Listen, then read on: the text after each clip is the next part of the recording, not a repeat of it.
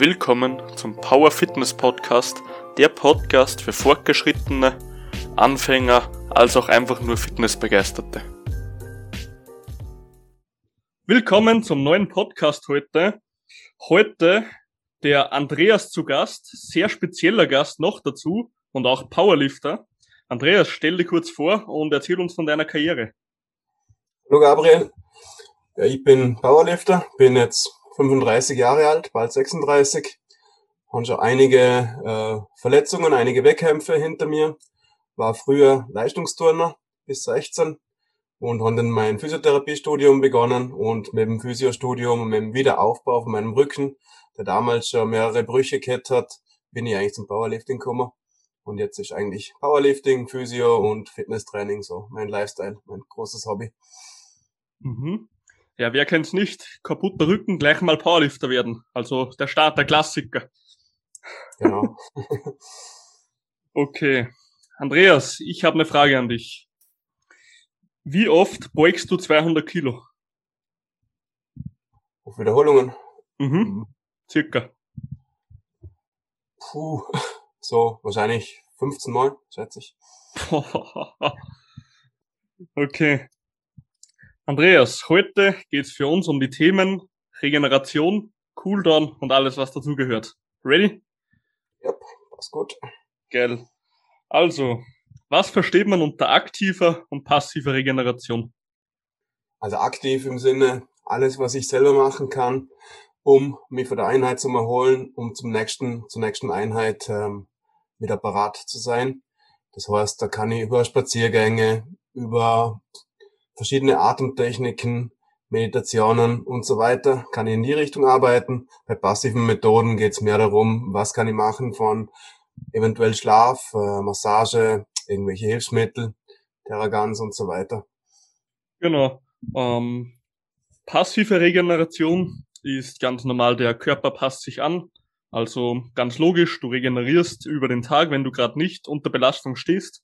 Das nennt man dann einfach passive Regeneration. Und aktiv ist halt, was du wirklich bewusst machst sozusagen. Also wenn du jetzt in der Arbeit viel herumgehst, aber auch keine körperliche Aktivität hast, wie zum Beispiel etwas zu heben, wird das trotzdem noch unter passive Regeneration fallen. Eigentlich, weil du es nicht aus diesem Grund machst sozusagen. Genau. Andreas, wie siehst du Cooldowns? Cooldowns für alle, die es nicht kennen, nach einem Krafttraining machen viele Menschen noch einen Cooldown, heißt, sie machen noch leichte Bewegungen oder dehnen sich zur Entspannung des Körpers und zur, es soll die Durchblutung fördern, was auch durchaus sinnvoll sein kann. Aber wie siehst du Cooldowns im Krafttraining? Sind sie sinnvoll? Braucht man sie? Sollte man sie machen? Oder nur Zeitverschwendung? Was ist deine Ansicht? Relativ schwieriges Thema selber bin ich eigentlich mit solchen Sachen, mache ich relativ wenig. Ähm, der Grund ist eigentlich meistens der, dass ich halt vom Training gleich mehr oder weniger zum nächsten Termin komme.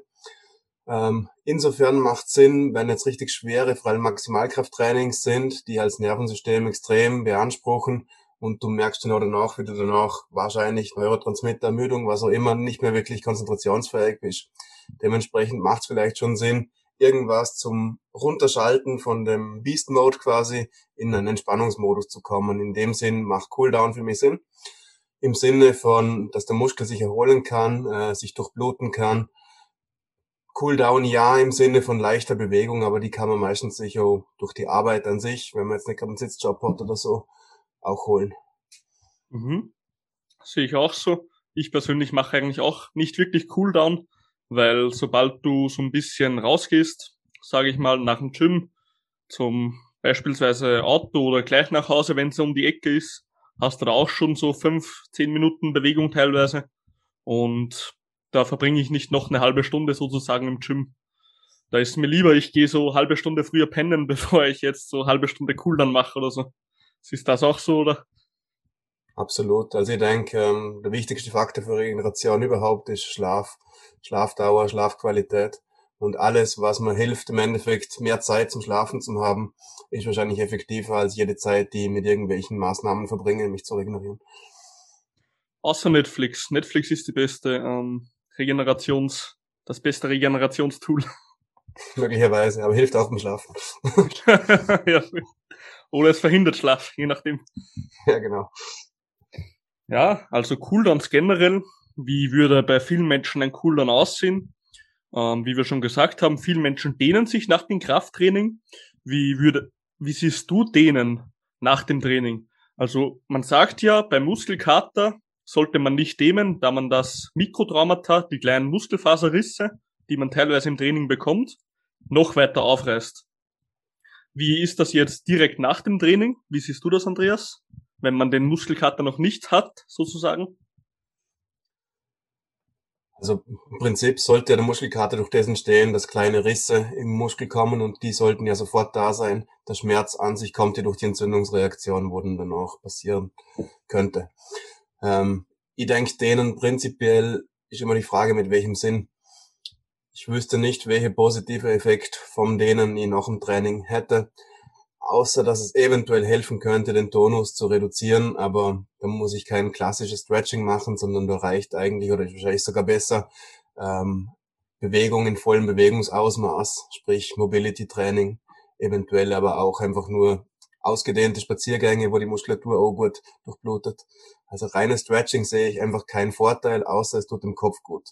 Ich denke, die negativen Effekte, dass es den Muskelkater vergrößern könnte, dadurch, dass die Mikrorisse eventuell aufgedehnt werden können, sind wahrscheinlich auch so minimal, dass die positiven Effekte eher im äh, ja, geistigen Bereich, im psychischen Bereich liegen, wenn es einem gefällt. Also mir persönlich nicht. Hundertprozentig. Ich merke es auch. Also ich habe ganz am Anfang, wie ich mal ab und zu trainiert habe, man kennt's, man geht so das erste Mal ins Gym, sieht so zwei, zwei, drei Leute, denkt sich so, die, die werden schon wissen, was sie tun so. Dann siehst du halt denen, machst den Scheiß irgendwie nach, weil du denkst, es bringt was. Im Endeffekt hat gar nichts gebracht. Aber für mich war das Sinnvollste bis jetzt eigentlich immer so ein Spaziergang. Also ich kann Cardio machen, so auf einen Stepper von mir aus so zehn Minuten danach noch. Okay, ist nicht schlecht. Aber die beste Regeneration habe ich bis jetzt erlebt und ich weiß nicht, ob du den kennst, McGill. Das mhm. ist so ein Arzt, den kennst du, glaube ich, sicher. Ja. Genau, der sagt halt auch, das ist eben ein Profi in Sachen Wirbelsäule und Rückenschmerzen, dass die besten Sachen sind Chorübungen und Spaziergänge für Rückenschmerzen beispielsweise. Und ich bin einfach ein Riesenfan, einfach mal auch so in zum Beispiel ähm, Deloads einfach mal rausgehen, kleinen Spaziergang machen oder so weil es hilft mir derartig extrem gut zu regenerieren. Machst du das auch öfter? Spaziergänge in dem Sinne nicht. Also kurz nur zu McGill allgemein. Er war so ein großer Reha-Begleiter während meiner ganzen Rückengeschichte. Mhm. Deswegen bin ich schon sehr begeistert auch von vielen seinen Aussagen. Ähm, was ich jetzt für die Regeneration selber mache, also Spaziergänge, ja, am Wochenende auf jeden Fall ähm, unter der Woche, selbst das wird dann immer schwierig. Ich versuche mir dann wirklich eher mit anderen Sachen vom Kopf her, vom Training dann abzulenken. Aber ich denke auch Spaziergänge sind das Beste, um den Kopf frei zu kriegen, zum äh, Durchblutung in Muskulatur zu bringen und kombiniert eigentlich so alles, was man braucht, zum wieder in den Ruhemodus zu kommen. Ich versuche das Ganze jetzt mehr, dass ich äh, die Tätigkeit wechseln. Also wenn ich vom Training in die nächste Arbeitsstunde gehe, dann ist das so ein Tätigkeitswechsel, wo dann quasi mein Trainingsmodus unterbricht und dann quasi mein Körper in einen Ruhemodus kommt. Also, ja. mhm. Hm, was genau machst du da so für deine psychische Regeneration sozusagen? Bist du jetzt einfach einer, der was zum Beispiel auf YouTube geht, zieht sich ein paar Videos rein oder liest du ein Buch oder was ist so eine Sache, die dich entspannt in diesem Fall? Wochenende ist äh, für mich relativ klar, dass so nach dem Training gehört für mich so Eisbaden dazu. Und wenn es jetzt uh. vielleicht nicht, ähm, also über die Effekte, über die Effekte können wir natürlich diskutieren. Für mich ist das ein riesiger, äh, so wie so ein Breakdown. Das ist so das Beenden von der schweren Trainingswoche. Und äh, das holt mich vor allem geistig so richtig schön herunter und bringt mich so in einen Modus nach dem Eisbaden, dass ich wirklich fühle mich richtig gut, entspannt und wohl. Das ist der eigentliche Grund. Und dazu noch zum Eisbaden zu kommen, ich mache das in einem Fluss, ähm, liegt in der Natur, da muss ich zuerst mal zehn Minuten, Viertelstunde durch den Wald marschieren und dann noch wieder zurück und komme so mit Natur, Bewegung und Eisbaden das ist so die Kombination, die mir am härtesten wieder zurückholt in den Ruhemodus eigentlich. Das ist ja mega geil. Gehst du da einfach in irgendeinen Bach oder gehst du direkt im Fluss rein, wo das Wasser auch zischt, oder? Genau, direkt im Fluss. Also das ist der Vorteil, dass der immer relativ kalt ist und nicht so schnell gefriert, weil er fließt. Mhm. Machst das du im, also beispielsweise, ja gut, im Sommer ist jetzt nicht direkt Eisbaden, aber machst das du jetzt nur im Herbst und Frühling zum Beispiel oder gehst du auch wirklich im Winter raus? Eigentlich von Herbst bis Frühling, das heißt durch den ganzen Winter durch. Notfalls mhm. auch muss man die Eisschicht zerbrechen zum Reingehen. Du gefährlicher Typ, habe ich schon gesehen. okay. Na, Eisbaden finde ich cool. Ähm, was ich früher mal gern gemacht habe, in, damals in der Zeit im Militär, wo ich Pflichtdienst hatte, da ging ich immer gern richtig eiskalt duschen, jeden Tag.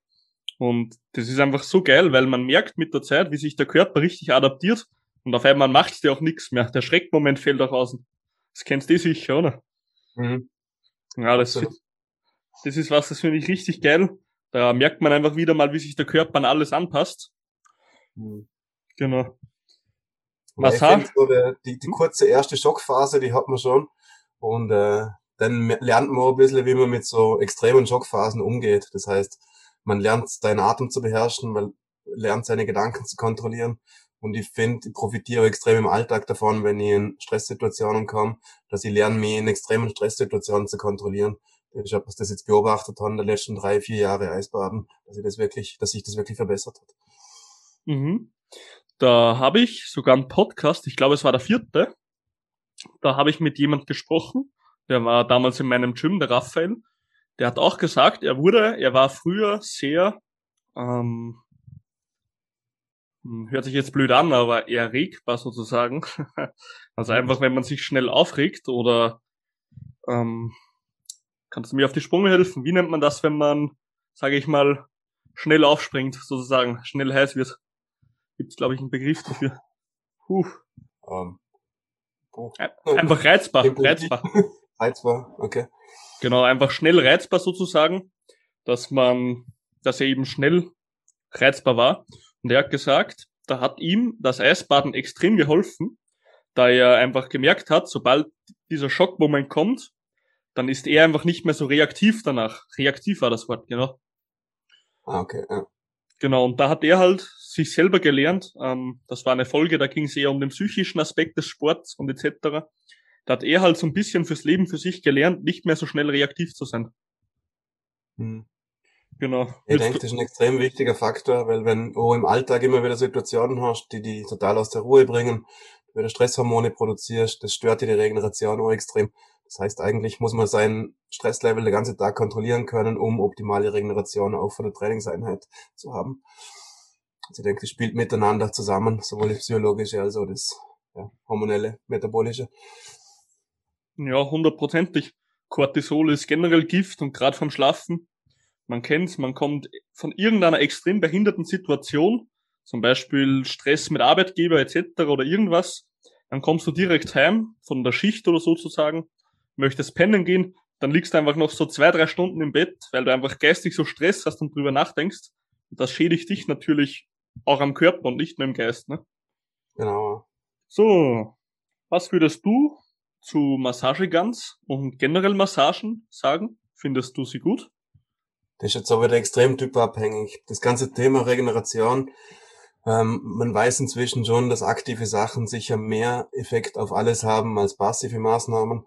Aber ich denke, viel wichtiger ist so, äh, was für Gefühl, was für Einstellung habe ich dazu.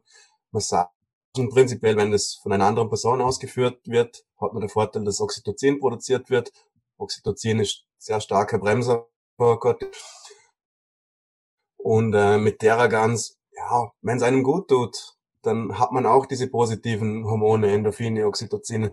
Aber für mich persönlich ist es nicht wirklich was. Das Einzige, wenn ich das benutze, ist, wenn ich irgendwann Schmerz habe, ähm, der irgendwie nicht normal ist. Dass meine Bewegungsqualität durch den Schmerz eingeschränkt ist, aber der Schmerz nicht aufgrund von irgendeinem Problem ist, dann äh, habe ich das Gefühl, dass das neuromodulatorisch, also dass mein Nervensystem beeinflusst wird durch den mechanischen Reiz, durch eine Schmerzüberlagerung, in diesem Sinne machen Terra ganz für mich Sinn. Aber im Sinne von Regeneration vom Muskel bin ich eher auf der aktiven Seite.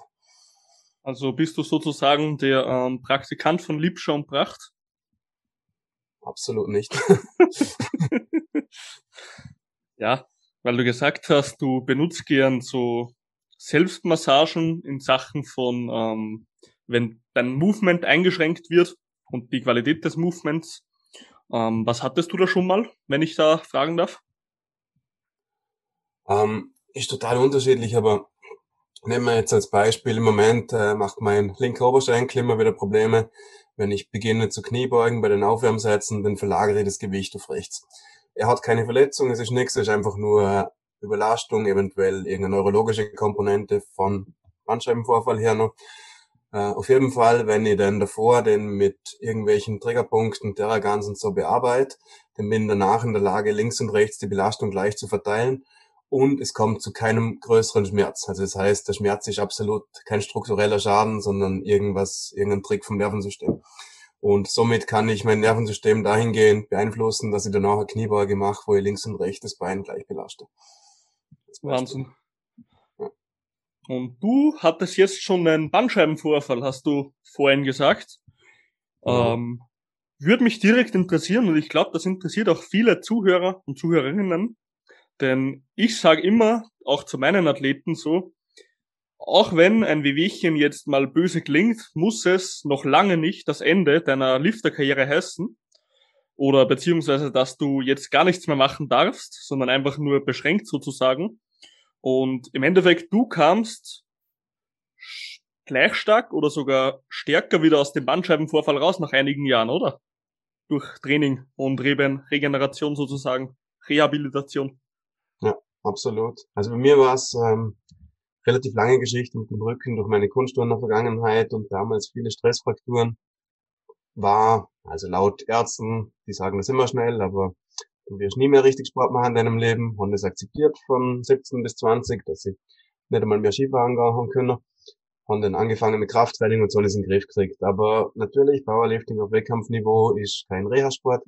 Und äh, mhm. irgendwann ist halt aufgrund von der ganzen Vorgeschichte hat sich dann der Nerv halt, äh, war so komprimiert, dass ich immer wieder motorische Ausfälle gehabt habe, Taubheitsgefühl und ähm, mein Bein zum Teil nicht mehr 20, 30 Zentimeter mehr heben konnte und somit haben den 2016 operieren müssen. Haben aber in der Zeit extrem viel gelernt. Vor allem habe ich gelernt, dass äh, mein Wissen von der Physio-Ausbildung nicht ausreichend ist und auch wie Wissen bisher, sondern dass ich eigentlich selber den ganzen Weg gehen muss. Und zu einer erfolgreichen Bandscheibenreha gehört eben nicht nur dieser körperliche Aspekt, sondern sehr viel das Psychische, das Soziale.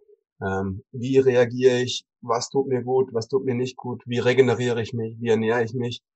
Erst wo ich all diese Faktoren dann nach zwei, drei Jahren beherzigt habe und dann mit Markus von Superkraft auch wirklich einen Coach gehabt habe, der auf mich eingegangen ist, habe ich es geschafft, wieder zurückzukommen auf alte Leistungen. Im Training bin ich inzwischen sogar so stärker wie früher.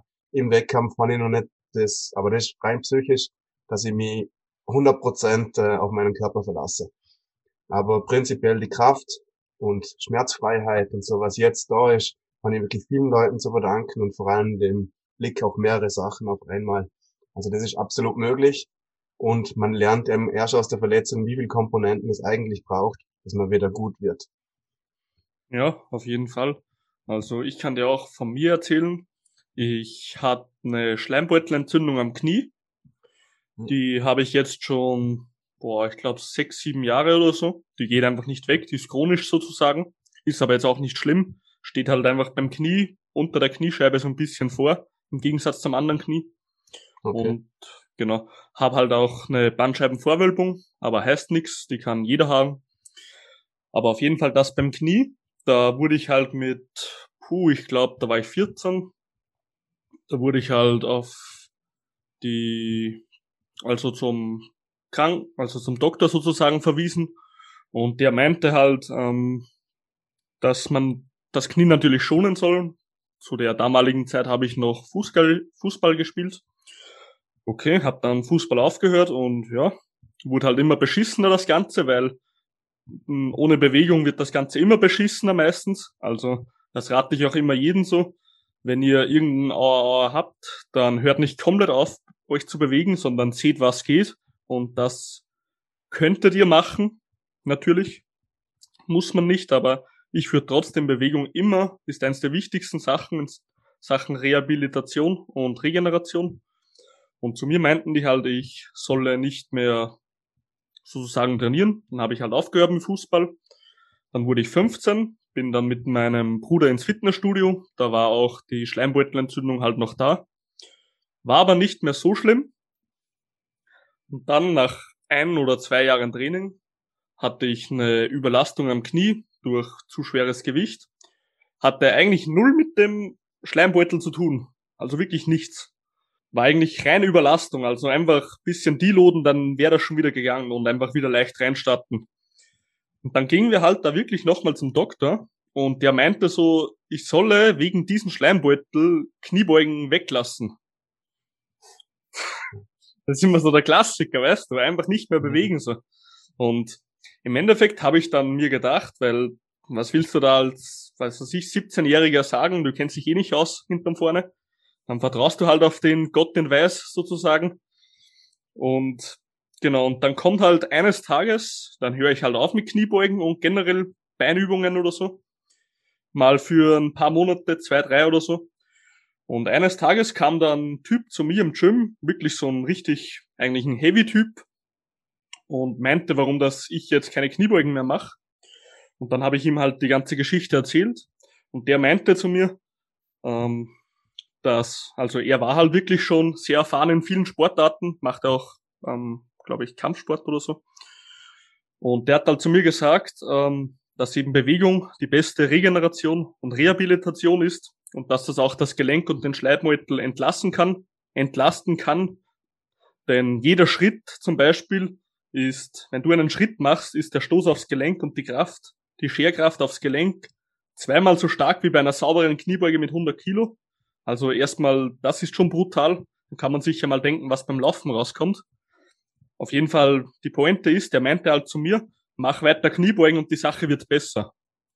Und ich war halt am Anfang skeptisch, weil soll ich jetzt hier einen Arzt vertrauen oder einem aus meinem Gym? Aber dann habe ich mich einfach wieder ganz langsam rangetastet, immer weiter Kniebeugen gemacht und irgendwann war ich auf so einem hohen Level, also hoch in Anführungszeichen für einen Hobbysportler natürlich, so 130 Kilo oder so einmal. Und im Endeffekt waren die Probleme komplett weg bei mir. Also war die beste Entscheidung weiterzumachen. Absolut, ja. Die Sache ist immer die, die Ärzte trauen sich halt sowas auch nicht zu sagen, weil sie nicht wissen, wie trainiert derjenige. Wenn jetzt die Schleimbeutelreizung äh, wir hernehmen und äh, du trainierst jetzt einfach Vollgas, ähm, ständig API 8, ähm, sechsmal in der Woche schwere Kniebeugen mit eventuell schnellen Belastungen, harten Belastungen und äh, dann gehst du ein Jahr später zum Arzt und sagst, ja, ich hatte eine Schleimbeutelentzündung, aber jetzt ist mein Meniskus und was ich was alles kaputt dann mhm. muss er sich halt vorher schützen. Und ich denke, dass Ärzte ähm, einfach nicht an die Vernunft der Trainierenden äh, vertrauen oder halt, dass sie selber auch gar keine Ahnung haben, wie ein vernünftiges Training aufgebaut wird, das im Endeffekt hilft, die Belastbarkeit zum Steigern, dass wieder Lebensqualität möglich ist. Ja, aber in dem Fall finde ich es halt immer schade, dass die nicht einfach, dass Ärzte, Ärzte sollten ja eigentlich die Lebensqualität von allen Menschen verbessern und machen auch viele. Also Ärzte sind eines der besten Sachen und Berufe von der Welt. Da brauchen wir nicht reden. Aber dass sich die nicht irgendwie mit einem Trainer, den sie vertrauen zum Beispiel, oder einem Physio, den sie wirklich vertrauen, der auch auf Movement und nicht nur Massagen setzt, ähm, connecten sozusagen und da auch zusammenarbeiten, um wirklich die Menschen wieder Vordermann zu bringen. Das finde ich halt teilweise schade, weißt du? Absolut, ja. Ich denke einfach auch, dass es als Arzt, also zumindest Klar, es gibt Spezialisten, die kennen sich dann wirklich in ihrem Gebiet aus. Aber ich denke einfach, dass so das vielfältige Denken fehlt einem Arzt. Der spezialisiert sich auf ein gewisses Thema, wird vielleicht Profi wirklich im Operieren von gewissen Sachen, aber so das ganzheitliche Bild, das fehlt ihnen halt oft, dass sie sich auch, äh, ja, und dann denken sie einfach, sie sind so kompetent, dass sie trotzdem alles beantworten können und ähm, sind sich vielleicht zu gut oder zu schade dafür, an einen Spezialisten in anderen Bereichen zu verweisen.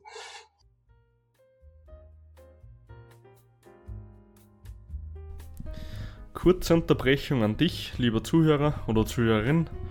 Ich nehme mir die Zeit, diese kleine Unterbrechung wieder einmal erneut aufzunehmen und diesen richtig geilen Shit wieder jeden Sonntag zu posten. Also nimm dir doch einfach mal kurz eine Minute Screenshot, bam bam in die Story, Bewertung auf iTunes. Ich bedanke mich herzlich bei dir, freut mich wirklich sehr, wünsche dir weiterhin viel Spaß. Ja, man muss sich halt auch immer vor Augen halten, dass ein Arzt, auch wenn er einen Titel hat, trotzdem nur ein Mensch ist. Woher soll ein Mensch alles wissen auf dieser Welt? Das ist eben genau. auch immer, pauschale Aussagen sind immer Bullshit. Also der größte Ingenieur in Sachen Architektur wird auch viele Sachen nicht wissen, weil der wird auch in seiner Firma nur gewisse Sachen sozusagen ähm, zeichnen oder ausrechnen, wie auch immer. Und ja, genau, das ist eben das Kapitel.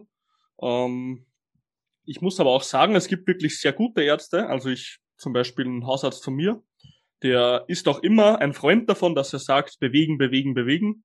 Natürlich sagt er nicht, mach jetzt spezifisch Kraftsport noch weiter oder so, aber er sagt einfach, bewegen ist das Beste. Also mhm. da bin ich schon mal ein Riesenfreund davon, dass er nicht einer ist, der nur sagt, so stilllegen. Weil das Erste, was er auch zu mir gesagt hat, damals bei meiner Bizepssehnenentzündung, weil ich habe ihn halt gefragt, was soll ich machen? Hatte ich auch mal eine in der Schulter. Okay. Und da hat er gesagt, ähm, du kannst eigentlich alles trainieren, wenn es dir keine Schmerzen bereitet. Und so einfach dieser, diese Sache sich auch anhört, weil es gibt ja spezielle Behandlungen und Übungen, die man da machen soll. Aber so einfach sich dieser Satz auch anhört, ist eigentlich 100% richtig. Weil wenn du trainierst und es schmerzt nicht, dann reizt du diese Stelle auch nicht. Und gleichzeitig ist diese Stelle passiv trotzdem immer in der Bewegung dabei und kann auch besser regenerieren dadurch. Also das ist so ein kleiner Tipp. Er war zwar einfach nur einfach gesagt, aber ist wirklich Gold wert in meinen Augen.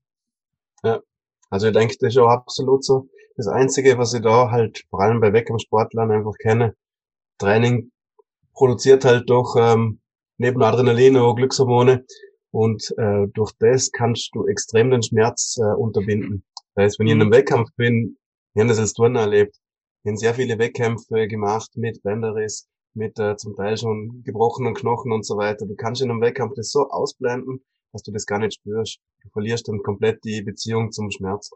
Und deswegen ist es auch immer ein schwierig zum sagen, was, wie, äh, wie stark sollte man trainieren, auch wenn man irgendwie Probleme hat. Ja, hundertprozentig. Auch wenn du dich extrem stark aufhebst, dann kennst du teilweise die Probleme gar nicht mehr. Kennst du das? Ja, genau. so richtig brutalster Hype durch Musik oder so.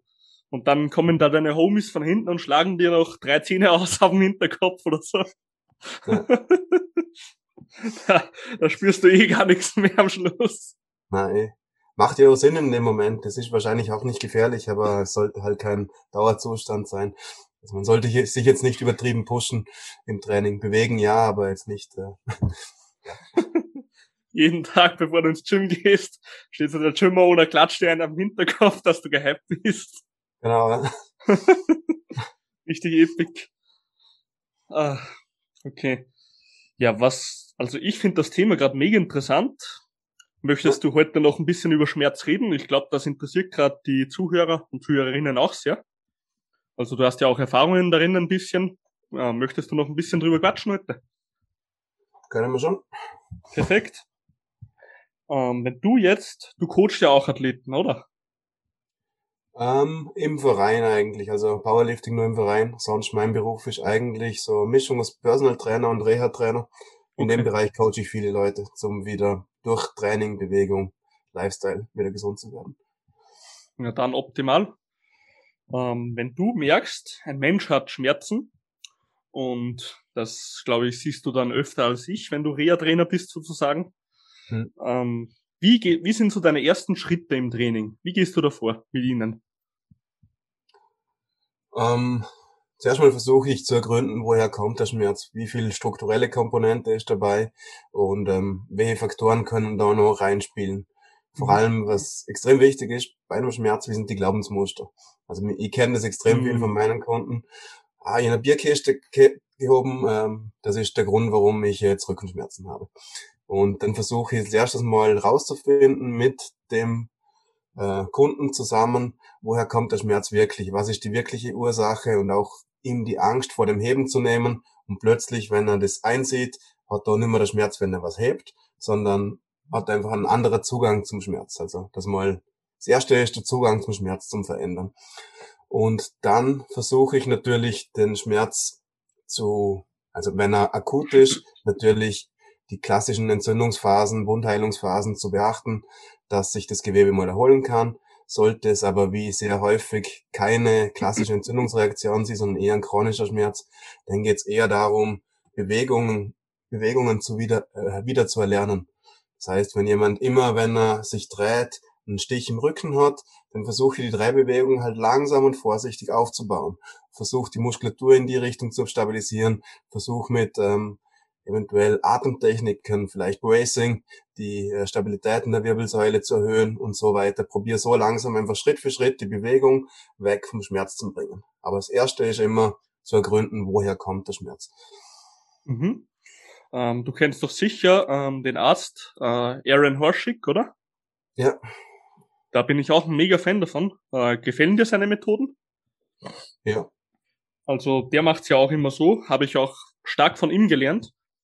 Ich sehe mir als erstes bei Menschen an, wenn sie sich jetzt verletzt haben oder sie kommen halt mit einer Verletzung zu mir, weil passiert ja auch in seiner Karriere, dass mal Menschen mit kleinen Wehwehchen zu dir kommen oder deine Athleten mal ein paar Wehwehchen bekommen durch gewisse Alltagssituationen.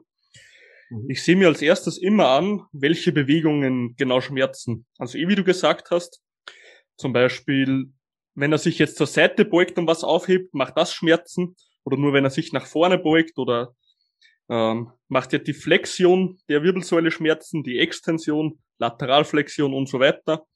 Und dann kann man da eben stufenweise hinarbeiten und dann kann man mal zum, zumindest ein bisschen sehen, wo das Problem eventuell ansetzen kann. Also da ist zum Beispiel so ein kleiner Trick von mir immer. Du kennst eh den Klassiker, ähm, Büromensch, kommt zu dir, Rückenschmerzen, eh der Klassiker, oder? Mhm. Ich habe da die besten Sachen, also Fortschritte bei jemandem gelernt. Also ich habe immer etwas, zum Beispiel, wenn sie jetzt im Gym war, ich habe einfach eine Scheibe auf den Boden gelegt, so zweieinhalb Kilo, und habe einfach, ohne irgendetwas zu erklären, habe gesagt, heb die mal auf habe mir einfach mal dies, das Bewegungsmuster angesehen, wie er aufhebt und dann mir genau angesehen, sobald er das Gesicht verzieht, sozusagen.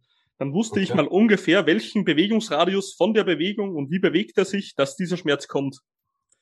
Und da habe ich eben zum Beispiel riesen Fortschritte gemacht oder ähm, Erfolge erzielt sozusagen. Wenn Menschen, du kennst es ja, die heben was auf, die beugen nur den Rücken runter, heben auf und äh, extend, also machen wieder eine Extension in der Wirbelsäule. Mhm.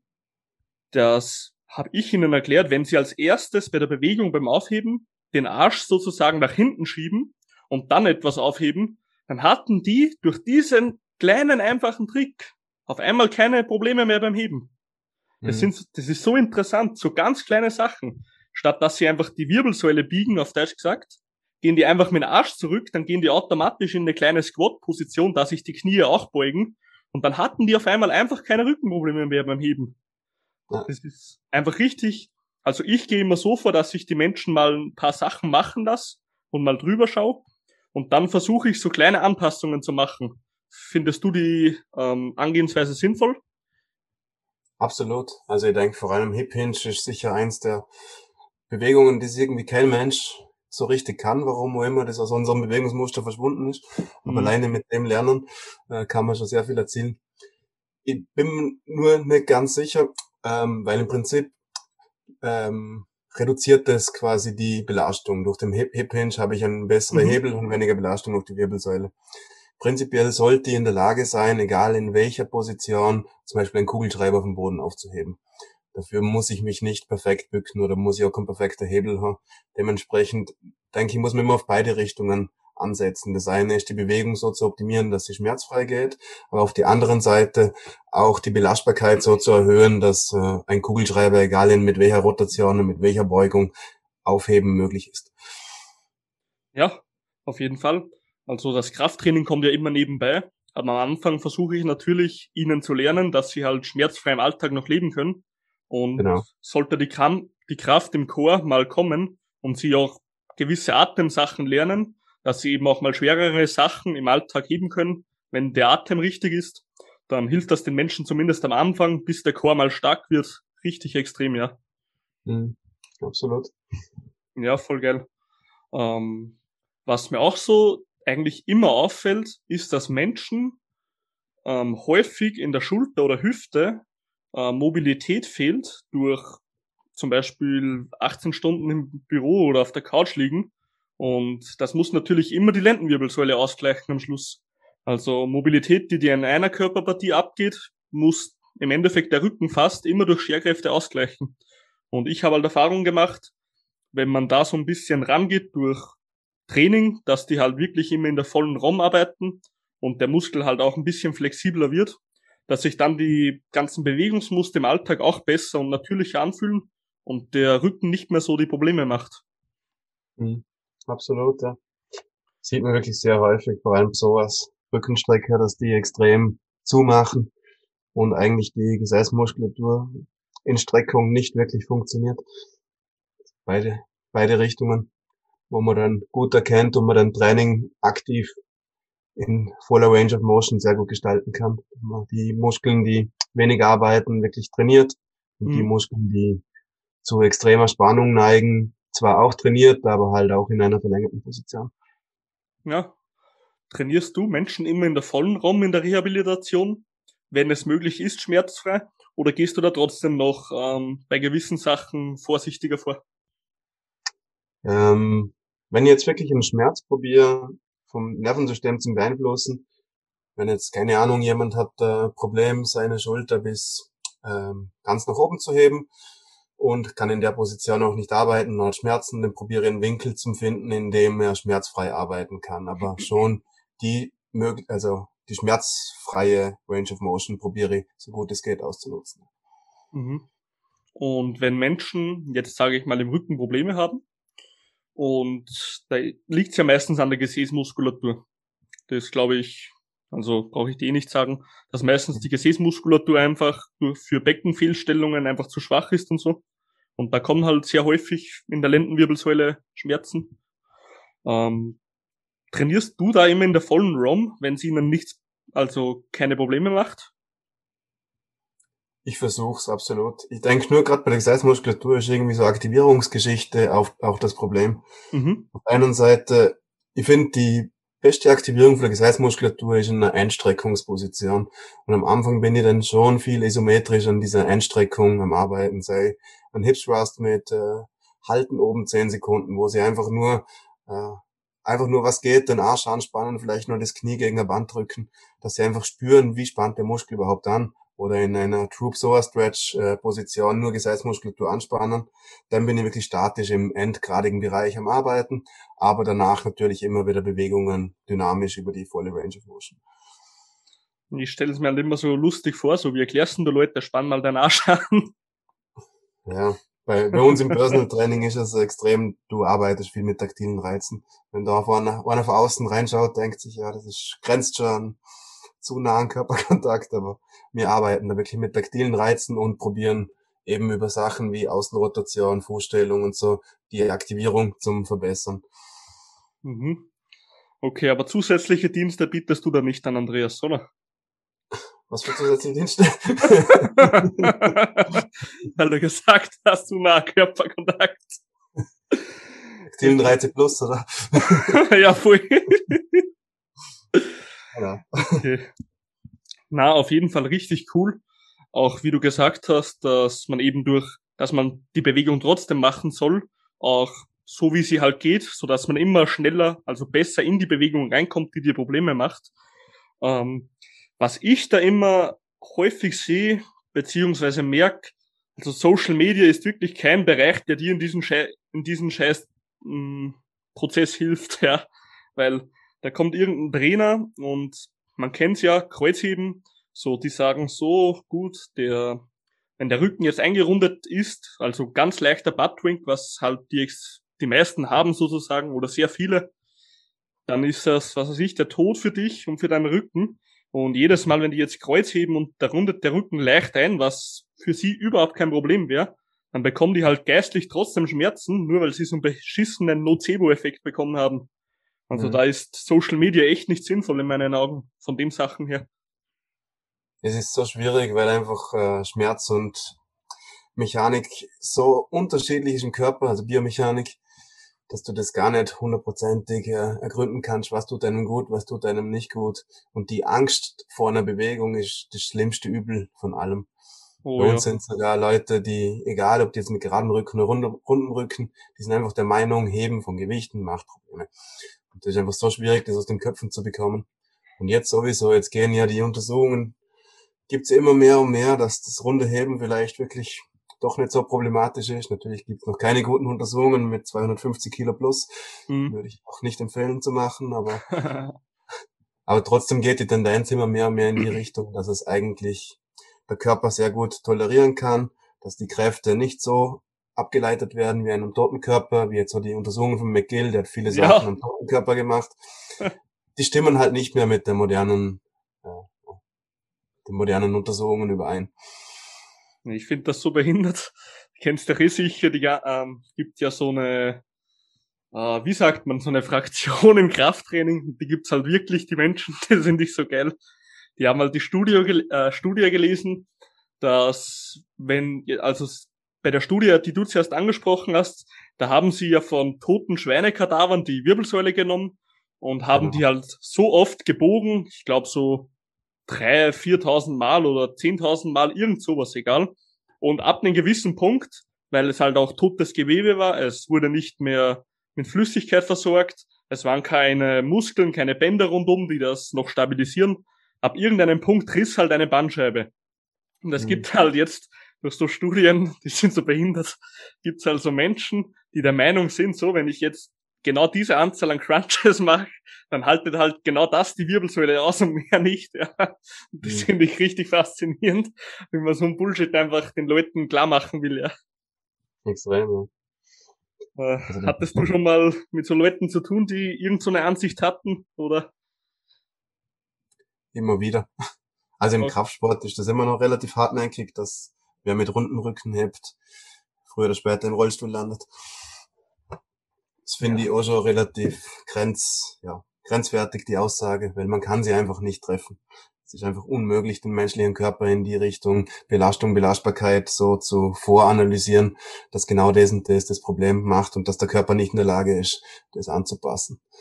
Aber das Problem ist auch immer die Leute, die von Ärzten zu mir geschickt werden, die dann einfach so der fixen Überzeugung sind, ähm, ja, meine Haltung ist schlecht, du musst meine Haltung verbessern. Du bist 65 Jahre alt, ich werde deine Haltung wahrscheinlich nicht mehr verbessern können. Es tut mir leid. So sagen, das tut mir einfach schwer. Ja, ich verstehe dich. Also, das ist aber auch generell so. Ich meine, natürlich, wenn jetzt die Schultern so extrem nach vorne hängen, dann kann man da schon die hintere Kette ein bisschen trainieren. Das unterstützt den Menschen natürlich. Aber gerade wie du sagst, beim Heben, wenn jetzt der Rücken leicht eingerundet ist, so ein ganz leichter Buttwink, wie man ihn kennt, beim Kreuzheben, haben auch die ein, ich glaube, ein paar der schwersten Lifter haben das auch, sogar einige. Also das ist eigentlich gar nicht so unnatürlich, das Muster. Ja. Natürlich, komplett eingerundet soll er nicht sein, der Rücken. Ich glaube, da sind wir uns einig. Aber ja. wenn er einen ganz leichten Buttwink hat, sollte das an und für sich nicht das große Problem sein. Und ich bin da sogar der Meinung, wenn du Menschen, die jetzt schon 20 Jahre Powerlifting oder so betreiben, wenn die es halt schaffen oder so, weil viele, ich glaube, Karrieren dauern in der Regel nicht 20 Jahre, meistens, also gibt schon ein paar, aber nicht viel. Wenn die jetzt 20 mhm. Jahre mit leichten Buttwing trainieren und du würdest jetzt denen das Bewegungsmuster mit eins zu eins geraden Rücken zeigen und die machen das nach mit selbem Gewicht, wie sie halt vorher ge äh, gehoben haben, genau dann würden sie die also können mich jetzt auch Leute hassen für die Meinung, aber ich glaube, genau dann würden sich Leute verletzen, da der Körper eigentlich so jetzt schon angepasst ist, nach 20 Jahren so heben. Und wenn du dann was änderst, ich glaube, dann wird das fatalere Folgen haben, als hätte der so weitergemacht, ja. Ja. Auch der Meinung bin ich auch. Ich denke immer, das Zusammenspiel von allen Muskeln, Bändern, Kapseln muss funktionieren und das ist ein konditionierter Prozess. Wenn jetzt ein Ski, wenn du einem Skifahrer sagst, er soll mit ähm, mit gerader Wirbelsäule, mit neutraler Wirbelsäule einen 50-Meter-Sprung landen. Da zeigt dir der Vogel. Du hast sicher mehr Kräfte als bei einer Kniebeuge, wo irgendein Ray Williams beugen kann überhaupt. Ja, da hast du auf jeden Fall recht. Ja, und es ist auch so, der Körper passt sich ja gewissermaßen immer an Sachen an. Also du hast ja gegenüber jeder Bewegung, die du machst, dann auch eine gewisse Resistenz. Auch wenn sie biomechanisch gesehen nicht die optimalste wäre. Weißt du, was ich meine? Absolut, ja. Genau. Muss man sich. Denkst du, prinzipiell sollte man schon äh, bei Leuten, die verletzt sind, auf eine optimale Biomechanik achten, weil mhm. das die Position ist, wo am wenigsten Belastung ist, wie du jetzt auch sagst beim Heben, dass man Gesäß nach hinten schiebt, die Hip-Hinge-Bewegung. Ähm, aber Belastbarkeit muss immer trotzdem auch angepasst werden. Ja, klar. Aber das kommt natürlich immer nebenbei beim Training, also. Mhm. Bist du ein Freund davon, dass man statische Übungen jeden Tag macht? Zum Beispiel ein Blank oder so? Ähm, ich denke, es ist extrem abhängig, in welcher Position braucht man was. Wenn jetzt zum Beispiel fürs Powerlifting, wo wirklich ähm, Antiflexion, Antiextension die Hauptaktivitäten vom Rumpf sind, wo eigentlich wenig aktive Flexion, wenig aktive Extension stattfindet, dann könnte zusätzlich statisches Training Sinn machen. Mhm. Wobei ich finde, das beste statische Rumpftraining fürs Powerlifting ist einfach eine langsame Kniebeuge oder ein langsamer Deadlift. Ja, auf jeden Fall. Äh, ist ja nichts anderes wie statisches Rumpftraining im Prinzip. Nur ein bisschen mehr Gewicht drauf, ja. Genau. genau. Nee, aber ich meinte jetzt so, äh, wenn du Menschen in der Reha hast, weil mhm. ich habe jetzt so, du kennst doch eh sicher, Intelligent Strength. Ich habe da so ein Buch, ähm, funktionelle Anatomie und Core-Training. Und da konnte ich mir halt mitnehmen, dass sie gerade im Aufbau von Menschen, die halt wenig Stabilität oder ähm, Kraft im Core-Bereich haben, dass die meistens Blank jeden Tag sogar machen können. Also der Blank ist jetzt keine Übung, die du wie Bankdrücken zum Beispiel, du immer ein paar Tage Regeneration oder so brauchen würdest, sondern kannst sogar jeden Tag machen. Wäre das sinnvoll in Sachen ähm, Choraufbau und Rehabilitation? Ich denke auf jeden Fall. Also durch meine McGill-Zeit bin ich natürlich die Big Three von ihm. Kennst du uh, sicher? Ja, ja. Habe ich täglich geübt und äh, er empfiehlt auch, das Ganze im Kraftausdauerbereich zu machen. Das heißt, eine Minute plus, zwei Minuten, drei Minuten. Und ähm, war überhaupt kein Problem, täglich das zu machen und hat mir sogar sehr geholfen. Ja, der Aaron Horschick hat ja mit äh, McGill eine Kooperation und also der hat die McGill Big Freeze auch mal so gemacht, dass er intensives Core Bracing eingebaut hat, auch während des Ausatmens. Und mhm. dann sollst du immer so, so paar Cycles machen. Ich glaube, so zehn Cycles aller 10 bis 20 Sekunden und dann wieder kurz entspannen und dann halt den nächsten Cycle dran schmeißen, so dass ja. du lernst, ähm, dass du kurze, reaktives, stabilisierendes Rumpf lernst. Okay. Genau kann man dann entweder so machen, dass man, genau wie du sagst, auf Ausdauer macht, auch wie den Blank, dass man sich einfach drin hängen lässt, bis es halt schwer wird. Oder mhm. man benutzt intensives Bracing, um einfach kurze reaktive ähm, Stabilisierung und also Stabilisierung des Cores sozusagen einfach aktivieren kann und auch lernt. Ja, also das macht sicher noch mehr Sinn, weil wann passieren, also ist immer nur der Tropfen auf dem heißen Stein, aber sind meistens so kurze, kleine Bewegungen, wo ich einfach nicht die Aktivität habe, wo dann auf einmal mein Nervensystem meint, der muss mir einen Hexenschuss bescheren oder so. Das heißt, wenn ich hier stabil bin, dann, ja. Boah, Hexenschuss, ist das eigentlich immer, also nicht immer, aber ist das ab und zu so, dass man gar nicht aus kann und eine Spritze braucht zum Lockern? Oder kann man das fast immer selber durch eigene Bewegung wegbringen? Also ich bin jemand, der prinzipiell Schmerzmittel verweigert hat, auch damals vor der OP, nach der OP. Mhm. Ähm, deswegen, also ich habe oft so Phasen gehabt, wo ich dann wirklich komplett schief durch die Gegend gelaufen bin vor der Operation und habe noch in der Nacht mich nicht drehen können und alles, aber ich habe das Gefühl gehabt, das ist gut gegangen mit Laufen, immer wieder einfach kurze Phasen, du kannst sitzen, du kannst liegen, du kannst alles machen, aber du kannst nichts länger wie zehn Minuten. Und so habe ich es eigentlich relativ gut in den Griff gekriegt. Mhm. Ich hatte, ist ein Hexen, Hexenschuss bei dir immer nur sehr kurzweilig für, was weiß ich, einen halben Tag oder, oder einen Tag oder war das auch mal länger?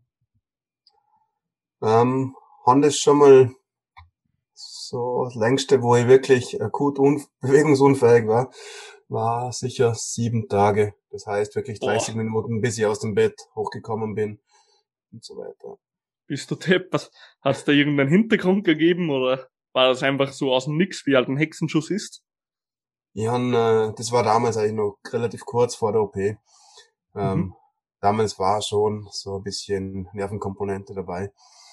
Mhm. Und du hast bis jetzt noch nie dir eine Spritze oder irgendwas gegeben, also geben lassen, sodass der Hexenschuss zum Beispiel weggeht? Doch, einmal. Okay. Eh bei den sieben Tagen, oder? Das war, ja. Mhm. Da am Ende.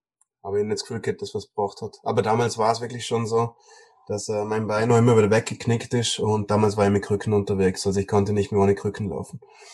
Ja Zeit. gut. Da ist halt schon grenzwertig, da man auch Lebensqualität verliert. Ja. Das war der Punkt, wo ich mir dann für die OP entschieden habe. Ich habe so Phasen immer wieder mal gehabt, einmal im Jahr, meistens zwei, drei Tage und in der Zeit war es dann eben eine längere Zeit, da war es fast drei Wochen. Oh. Damals habe ich mir dann deswegen für die OP entschieden, auch wenn es nicht keine permanenten chronischen äh, Ausfälle waren, sondern wirklich immer nur so phasenweise. Ja, wenn das über drei Wochen geht, dann ist das halt auch psychisch mal ein richtiger Schlag ins Gesicht. Hä? Absolut. Ach, Wahnsinn. Ja, ich hatte einmal, ah, ich glaube zweimal sogar, bis jetzt einen Hexenschuss. Also ich hatte eigentlich Glück bis jetzt. Ich habe nicht wirklich oft einen gehabt. Mhm. Jedes Mal habe ich einfach sofort versucht, wenn du du kennst es ja so, der, der bahnt sich schon so langsam an, man merkt so, okay, der Muskel, der kribbelt oder irgendwas, denkt sich mhm. halt nicht viel und auf einmal, tschack, richtig starr, ist komplett am Arsch, komplett ja. gefickt und da war halt ich immer sofort so, hat extrem wehgetan, aber ich bin sofort aufgestanden, einfach sofort irgendwo spazieren etc., hab die ganze Zeit drauf rummassiert etc. und auf einmal ging es einfach wieder weg, so nach einem Tag, ja. Na krass, ja. Also war bis jetzt, bis jetzt war das so mein, mein Trick dagegen. Ähm, wird natürlich nicht immer funktionieren, aber ich, also bis jetzt hatte ich gute Erfahrungen einfach mit bewegen und dann geht das meistens auch wieder, ja. ja. Ich denke, das ist schon ganz wichtig, wie man zu dem Ganzen steht. Wenn man es akzeptiert, dass der Rücken, das wirkt halt echt extrem. Wenn man sich gar nicht bewegen kann, dann hat man das Gefühl, man ist massiv wie schlimm verletzt. Aber wenn mhm. man sich das irgendwie bewusst macht, dass eigentlich nur das Nervensystem dafür verantwortlich ist, dass der Körper jetzt sagt, jetzt ist Stopp, jetzt darfst du dich nicht mehr bewegen und dem Ganzen ent, äh, gelassen entgegensiehst und denkst, ich probiere jetzt, was geht, ich bewege mich, was geht und ähm, sobald es mir egal ist, was ich habe, wird der Körper auch, wird es auch im Körper egal sein. Das Gefühl habe so erklärt, dass die Einstellung da sehr viel ausmacht zum Rückenschmerz, zum Hexenschuss an sich, wie lange man das Problem hat. Ja, generell Schmerz. Also irgendwo muss sich jeder gute Lifter, also wenn du jetzt Hobbysportler bist, musst du dich nicht intensivst damit befassen. Aber ich glaube, jeder, sage ich mal, Leistungssportler oder Coach hat sich sicher schon mal intensiv mit dem Thema Schmerz befasst. Und bei mir war es bis jetzt immer so, dass ich gesagt habe, bewegen, bewegen, bewegen. Also für mich selber jetzt in meiner Karriere. Mhm. Auch wenn ich Schmerzen hatte, einfach bewegen. Ähm, ging bis jetzt immer sehr gut, muss ich sagen. Ich musste sogar noch nie zu einem Physio, glücklicherweise, dass es schon so schlimm war. Also ich hatte da eigentlich immer Glück bis jetzt. Und eh wie du sagst, das hat so extrem viel mit, äh, ähm, mit dem Geist auch zu tun. Weil wenn du jemand bist, der komplett Placebo, Nocebo gefährdet ist, sozusagen, also Hypochonder oder wie man den nennt, hm. dann wirst du Schmerzfreiheit in deinem Leben so ziemlich nie erreichen, bin ich der Meinung. Also irgendwo musst du dich mal intensiv mit dem Thema befassen, was jetzt wirklich dein Nervensystem oder was wirklich Probleme sind in deinem Körper, ja. Ja, ja und so viele Sachen laufen unterbewusst ab. Das wurde mir im Nachhinein erst klar. Mhm. Weil in dem Moment ähm, war für mich irgendwie, konnte meinen Job als Physio nicht mehr richtig ausüben. Ich konnte irgendwie Powerlifting, äh, das war meine größte Leidenschaft, war irgendwie nicht mehr in Sichtweite und denke, es geht nie wieder. Und irgendwie, das, die Sachen laufen unterbewusst mit, auch wenn dir das nicht bewusst ist in dem Moment, dass das deinen Schmerz verstärkt. Aber er tut das absolut. Hast du, wie klärst du da Menschen am besten auf, dass die mal so ein bisschen Gefühl für Schmerz bekommen? Da tue ich mir extrem schwer noch. Also da habe ich im Moment noch keine perfekte Taktik dafür. Ich versuche ihnen halt zu erklären, erklären, wie Schmerz entsteht, plus minus. Ähm, dass Schmerz eben nicht nur kausal mit ähm, dem strukturellen Schaden zu tun hat und welche vielen Faktoren da reinspielen und versuche ihnen halt zu erklären oder zu helfen, wie man gewisse Faktoren verbessert. Und ja. Aber das ist sicher noch ein Thema, wo ich immer schwer tue, das den Leuten so rüberzubringen, weil einfach die Meinung ist, Schmerz ist Schaden. Ja, das stimmt leider. Wo ich auch, ich weiß, das kann man jetzt als dumm oder ähm, nicht intelligent sehen, aber was ich immer mache, wenn ich jetzt merke, so, man kennt ja so ein ganz normaler ähm, Arbeiter, kommt aus dem Büro und hat halt so ab und zu Kreuzschmerzen, man kennt's. Und irgend, die haben schon so ein bisschen Angst von so Rückenübungen, weißt du, was ich meine? Ja. Genau. Und ich bin dann schon immer so, dass ich denen zum Beispiel erkläre, okay, deine Schulterblätter, wenn die nach hinten unten ziehen, zur Hosentasche oder so, erkläre ich denen das meistens, oder mach dich stolz, Brust raus. Wenn du jetzt so hebst, kannst du keine Schmerzen mehr bekommen. Also das sage ich ganz bewusst mal so, dass mhm. sie wirklich mich als Autorität sozusagen sehen und das auch glauben. Und dann warte ich einfach mal auf die Reaktion ab. Und wenn sie dann meist, wenn sie dann sagen, hat sich extrem geil angefühlt, dann weiß ich genau, dass die meistens vom Schmerz einfach, also zum Schmerz anders stehen vom Denken her. Weißt du, was ich meine?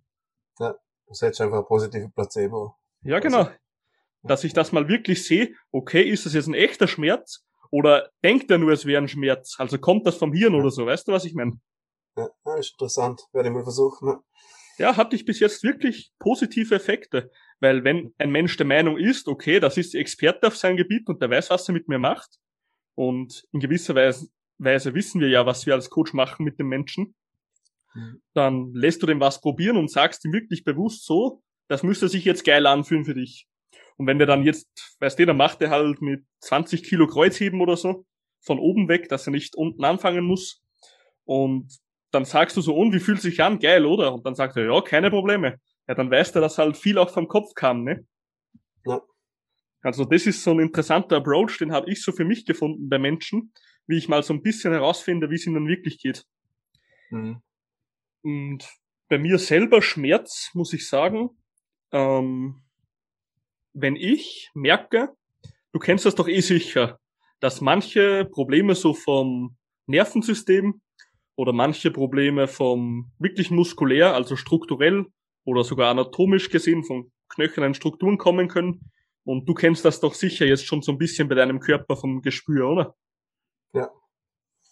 Jo, ja. Also, nicht sicher, ne? Also, ich bin, bin mir nicht, nie hundertprozentig sicher, wo der Schmerz jetzt genau herkommt. Muss ich schon sagen. Aber ich spüre schon, wenn irgendwas Schlimmes ist. Mhm.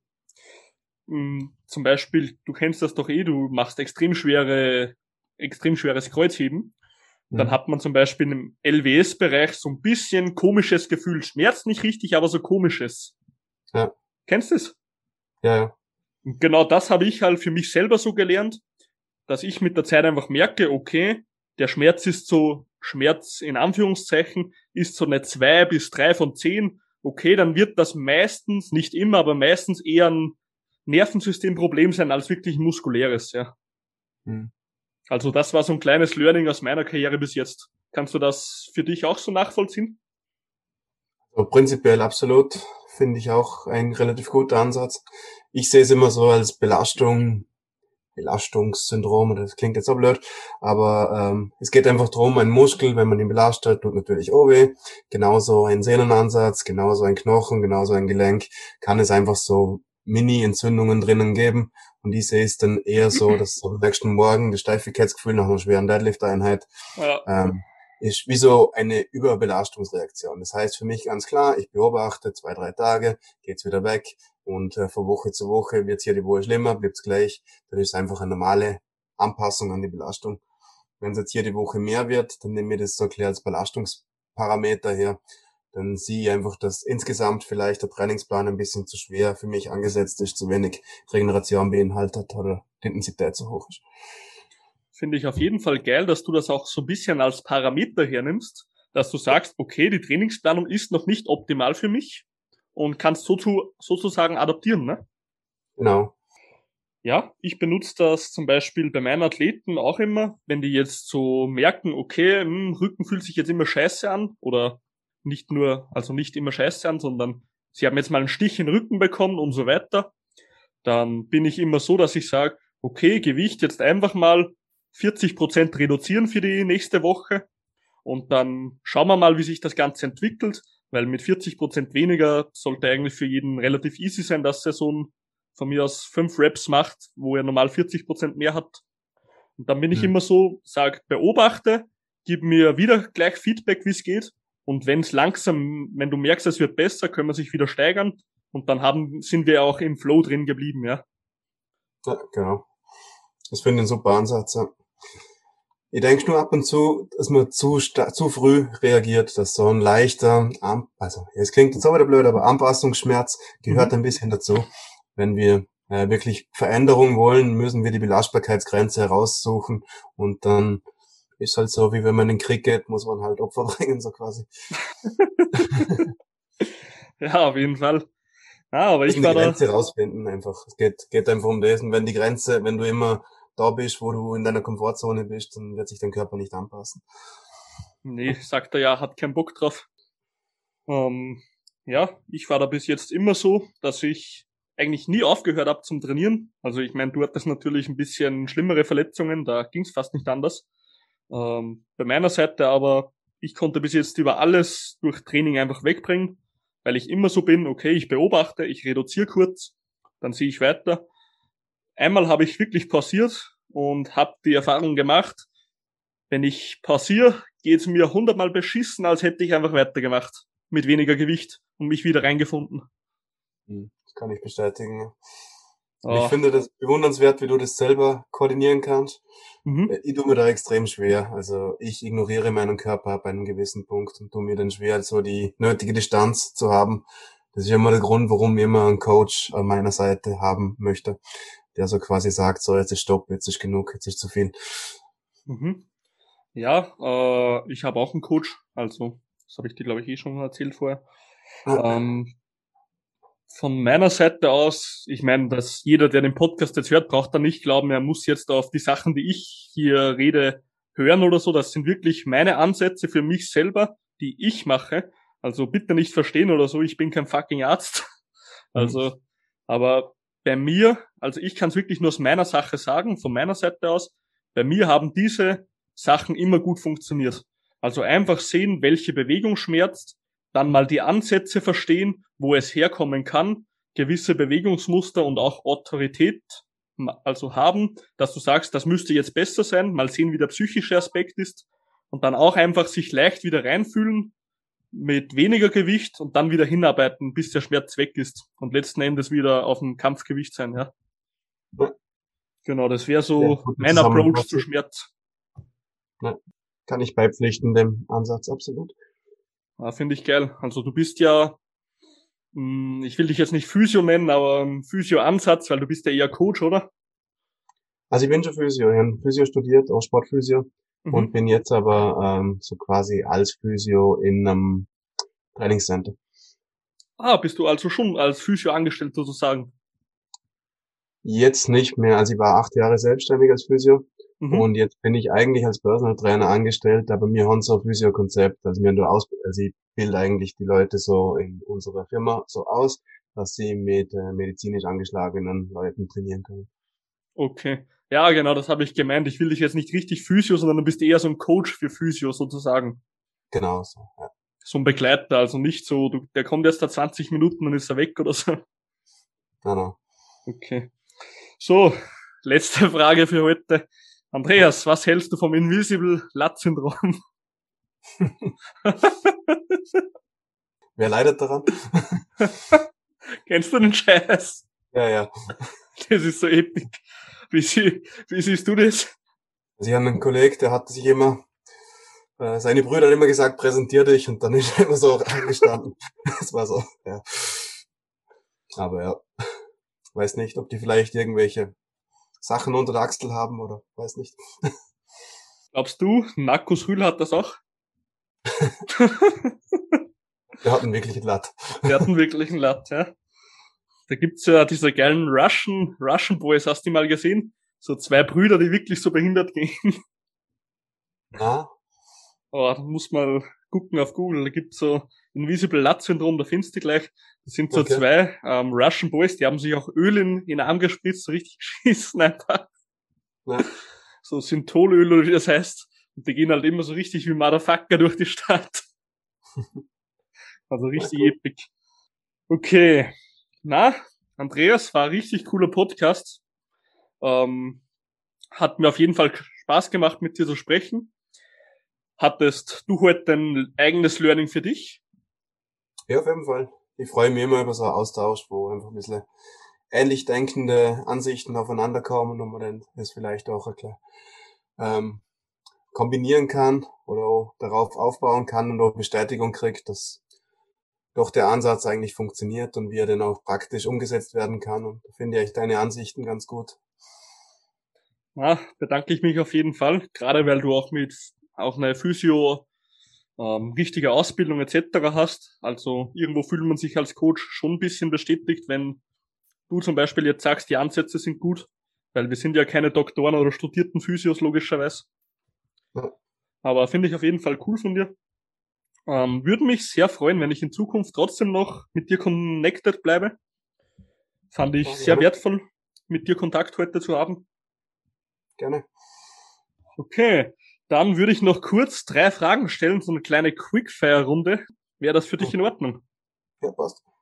Burger oder Pizza? Let's go. Burger. Fitnesstrainer-Ausbildungen oder Physio-Ausbildung? Was, was gefällt dir mehr? Physio. Physio. Warst du schon mal äh, Bodybuilder oder hast du schon mal Bodybuilding-Style trainiert oder war schon immer Powerlifting dein Style?